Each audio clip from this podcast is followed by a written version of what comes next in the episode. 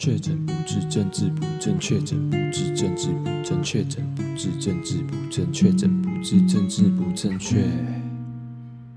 欢迎收听《确诊不治症》，我是 John 陈乐章。那今天跟大家聊聊看卡通，因为最近就是起了一些冲动，然后呃有几部蛮经典的卡通，然后就最近。有空的时候就把他们都找回来看，这样子。那我相信大家应该都受到日本的卡通节目的影响蛮深的。那比较经典的，基本上大家都看看过的。然后我举几部好了啦，就是几部对我来说可能觉得有影响到，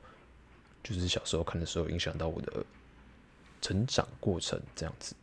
那经典的基本上很多，包括哆啦 A 梦、可爱巧虎岛、乌龙派出所、秀斗魔导士、小红帽恰恰、秀斗泰山、神雕侠侣、封神演义、面包超人、天才小鱼郎、开花天使、霹雳骷髅猫、筋肉人二世、魔法少年贾修、家庭教师、七龙珠、犬夜叉、幽游白书，那当中就是。影响很大的就是可能大家会跑去买但那个周边啊，或是里面出现的一些玩具啊，可能包括啊暴走兄弟的四驱车，然后战斗陀螺、超速悠悠的溜溜球、炸弹超人、电光快车侠，然后当然不用说，还有游戏王、游戏王卡、神奇宝贝、神奇宝贝超多的，有那个公仔，然后电动就是。什么红宝石、绿宝石，然后呃水银版，就是以前玩 GBA 里面的卡带游戏，神奇宝贝真的是超多周边，然后还有超经典的数码宝贝的怪兽对打机，还有钢弹，钢弹真的是小时候买了超多钢弹的模型，那时候是从钢弹 W 一路看到钢弹 Seed Destiny，但后来。近几年的这几部还没有开始看，有空可能会找来看看。那会建议重看的，我自己啊非常喜欢的有《N.G. 骑士柠檬汽水》，不知道这部大家知大家知不知道？然后《天使怪盗》这部也不确定大家知不知道，很好看，超好看。然后《烘焙王》、《棒球大联盟》、《头文字 D》、《中华一番》、《灌篮高手》、《通灵王》。GTO 麻辣教师，然后闪电霹雳车跟超神的猎人这样子。那现在现在比较没有在关注新番跟新的作品啦，可能就是从火影啊、海贼啊这几部等之后都完结之后，可能就可能就不会主动会去找作品来看啦，除非就是那种。剧情很厉害的，可能才会有兴趣去看，或者是它动画很精美啊，可能就会有点兴趣了。那目前可能还会看的就是《九九》啦，因为《九九》《九九》《》的动画也还在做，然后《九九》《九九》《》是一部很酷很酷的作品。那可能大家对这部比较没有那么熟悉，但是它在国外真的是超级红。然后还有一部就是《进击的巨人》。这部也是真的，就是非常的神。那漫画的部分，今年就会完结了，有点感伤。这部真的真的非常赞，然后动画就是近几年来可能算是数一数二高水准的作品。对，那最近重看的是什么呢？重看的是《库洛魔法使》，我相信大家应该都有看过这部。那其实。重看之后才发现，哇，可能这部作品真的是影响我很多。但大大家就先不要觉得说，哎、男生看什么骷髅魔法使这样这样。好，我们先回到就是当我们还是个国小三年级、四年级的小朋友。OK，好。那首先我觉得这部作品很厉害的地方就是它的音乐，它的片头曲、片尾曲，包括它的 BGM，就是背景音乐，我觉得都。非常好听，然后非常厉害，然后我也觉得，就是他的音乐的曲风啊，里面就是蛮多巴萨诺瓦，然后比较轻快，就是有一种海滩夏威夷的那种感觉。就是我觉得哇，突然想起来，好，可能就是因为那时候因为这部作品的这些背景音乐啊，就是可能小时候看的那些作品啊，他们的音乐类型会就是间接的无形之中影响我，然后就是现在就是也非常喜欢这方面。就这种类型的曲风啦，就巴萨诺瓦、爵士啊，然后比较比较俏一点的音乐这样子，然后里面里面其实常常会出现食物，就是可能小蛋糕啊、小甜点啊，看起来都非常好吃，就是你看了就觉得哦，你也想要吃一下，或者是他们带的那个便当啊，就是都看起来很可口，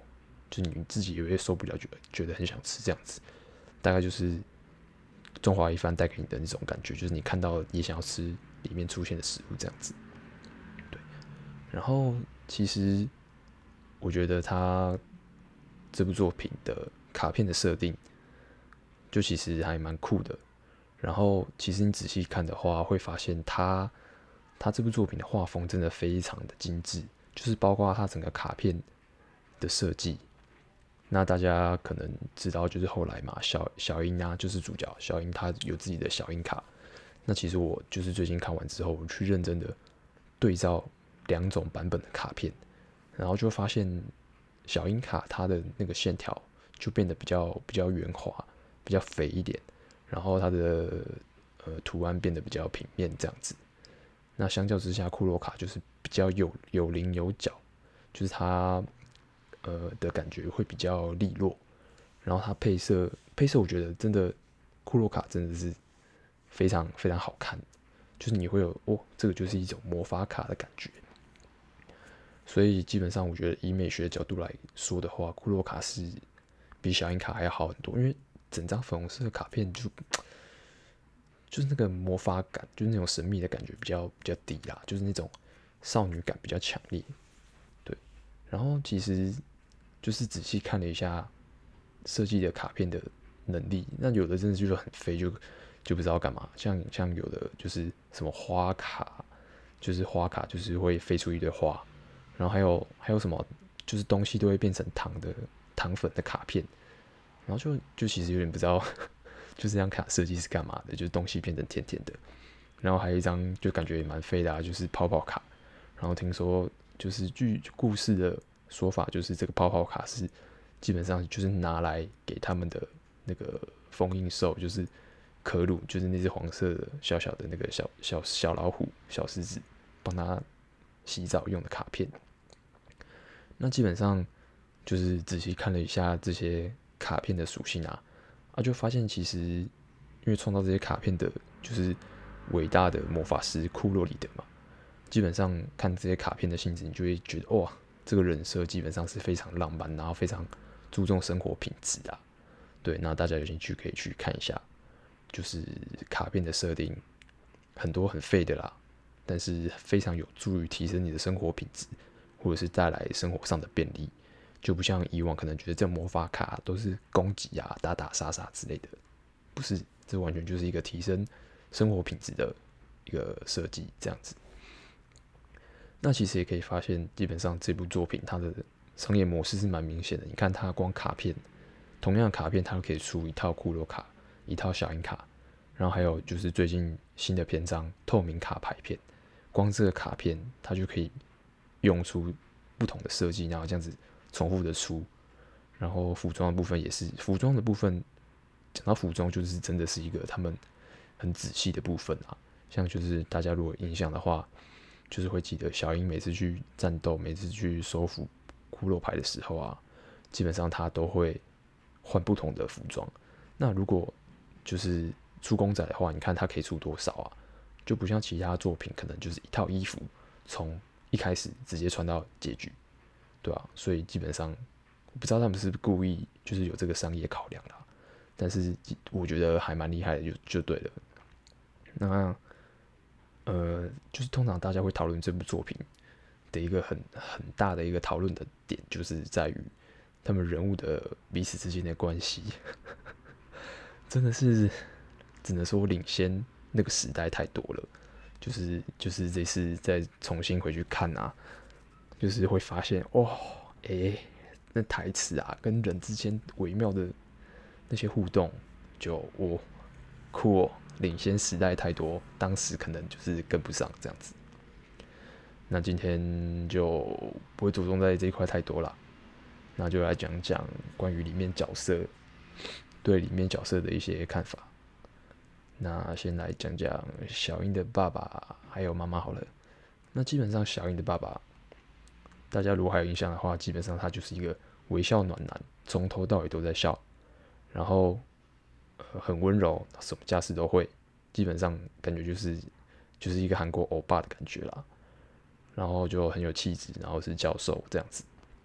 然后对对他的孩子也就是无微不至的关怀跟爱心。然后小英的妈妈基本上，因为故事设定就是一开始就不存在的啦，但基本上大家可能有印象的话，就会只记得就是这是一个感觉非常有气质的一个角色。对，那接下来就是主角的部分啦。那小狼的小狼小狼李小狼李小狼君的部分的话，基本上就是一个心地善良的小朋友，然后很。冷静，然后平常也蛮安静的，但是就是很不懂的点，就是为什么为什么他刚开始出场的时候看到雪兔哥，就是看到雪兔哥就会脸红，但虽然后来就是据官方的说法，是因为雪兔哥的魔力跟小狼都是属于月亮的属性，所以他是被那个魔力吸引的。OK，反正每次看他脸红就觉得他莫名其妙，然后他常常在卡通里面就是。就是明明就是一个好像帅帅的主角，但是常常动画组就是要画他扑街啊、跌倒的。就比如说他可能害羞跑走的时候就会跌倒，然后不然就是小樱收服完卡片之后很开心，然后抓着他转圈圈，然后他就被甩出去就跌倒，然后就有时候会看到就就觉得蛮好笑这样。然后小樱的话基本上就是一个天然呆的角色嘛。但其实哈，这次重看就发现，其实基本上小小兰会喜欢上小樱，都感觉其实就是小樱在丢球诶，就是他常常会去主动啊，去邀约啊，然后或者是常常就跟小狼说什么谢谢你啊，什么什么之类的，然后就握他手啊，然后其实就是感觉他其实蛮